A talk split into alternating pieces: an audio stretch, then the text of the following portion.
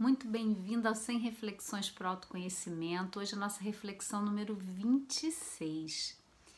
E essa reflexão de hoje, ela vai falar sobre a relação com o nosso corpo. E eu queria trazer para você uma pergunta de como você tem se relacionado com seu corpo.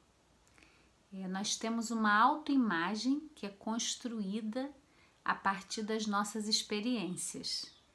E nem sempre, né, o que eu mais vejo quando a gente vai num processo de autoconhecimento, em tantas coisas que eu vivenciei com as mulheres, é que nem sempre a autoimagem que elas têm de si mesma corresponde àquela autoimagem que está aparecendo, né?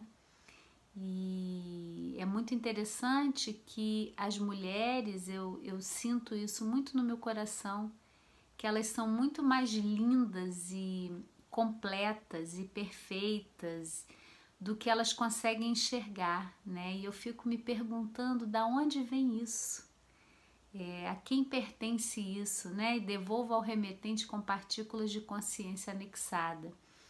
E eu vejo quanto sofrimento é gerado por a gente não habitar a nossa casa, por a gente achar que deveria ser mais alta, ser mais magra, ser mais gorda, ser mais cabelo comprido, cabelo curto, cabelo louro, cabelo e isso pode ser para você hoje um ponto de partida para você começar a olhar para o autoconhecimento. Se você se coloca muitos defeitos, se você vem se criticando muito, achando que está sempre faltando alguma coisa, não tá bom, tá feio, tá errado, tá gordo, tá magro, Vem para o autoconhecimento. Isso é um grande chamado para você olhar quem você é, para você já perceber o seu templo que é o seu corpo. Tudo que nós vivemos, a gente vive por esse corpo que a gente tem. E muitas vezes, né, toda a cultura, o peso da cultura que é colocado em nós, nós nem nos damos conta, né? Eu falo que uma vez eu tive na Colômbia e em Cartagena. Foi muito gostosa essa viagem. E eu vi várias obras de Botero, né? E eu tava brincando naquela época, eu tava bem acima do peso. E eu falava assim, tá vendo? Se fosse a época de Botero, eu era até modelo aqui, né? E nós temos vivido uma idealização de um corpo, né, muito magro, de um corpo muito de um, um certo estereótipo de mulher, né, magra, alta, e que isso não se encaixa em quantos por cento das mulheres tem esse estereótipo. E quanto sofrimento a gente vai gerando porque a gente fica querendo ter uma autoimagem que ela é construída fora. Então, no processo de autoconhecimento, uma coisa que é muito importante para mim e que me trouxe muita paz, muita tranquilidade, foi quando eu comecei a conciliar a autoimagem que é formada, que foi formada dentro de mim, com como eu me vejo, com quem sou eu.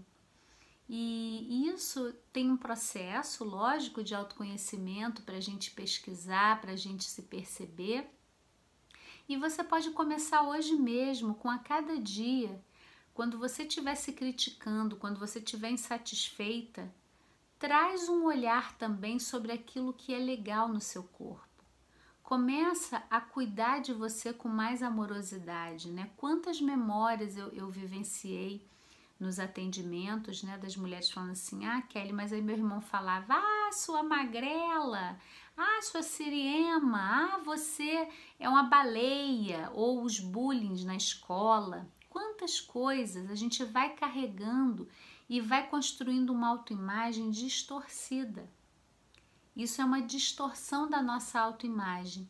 E eu vejo isso, como que isso reflete na nossa vida? Com a insatisfação.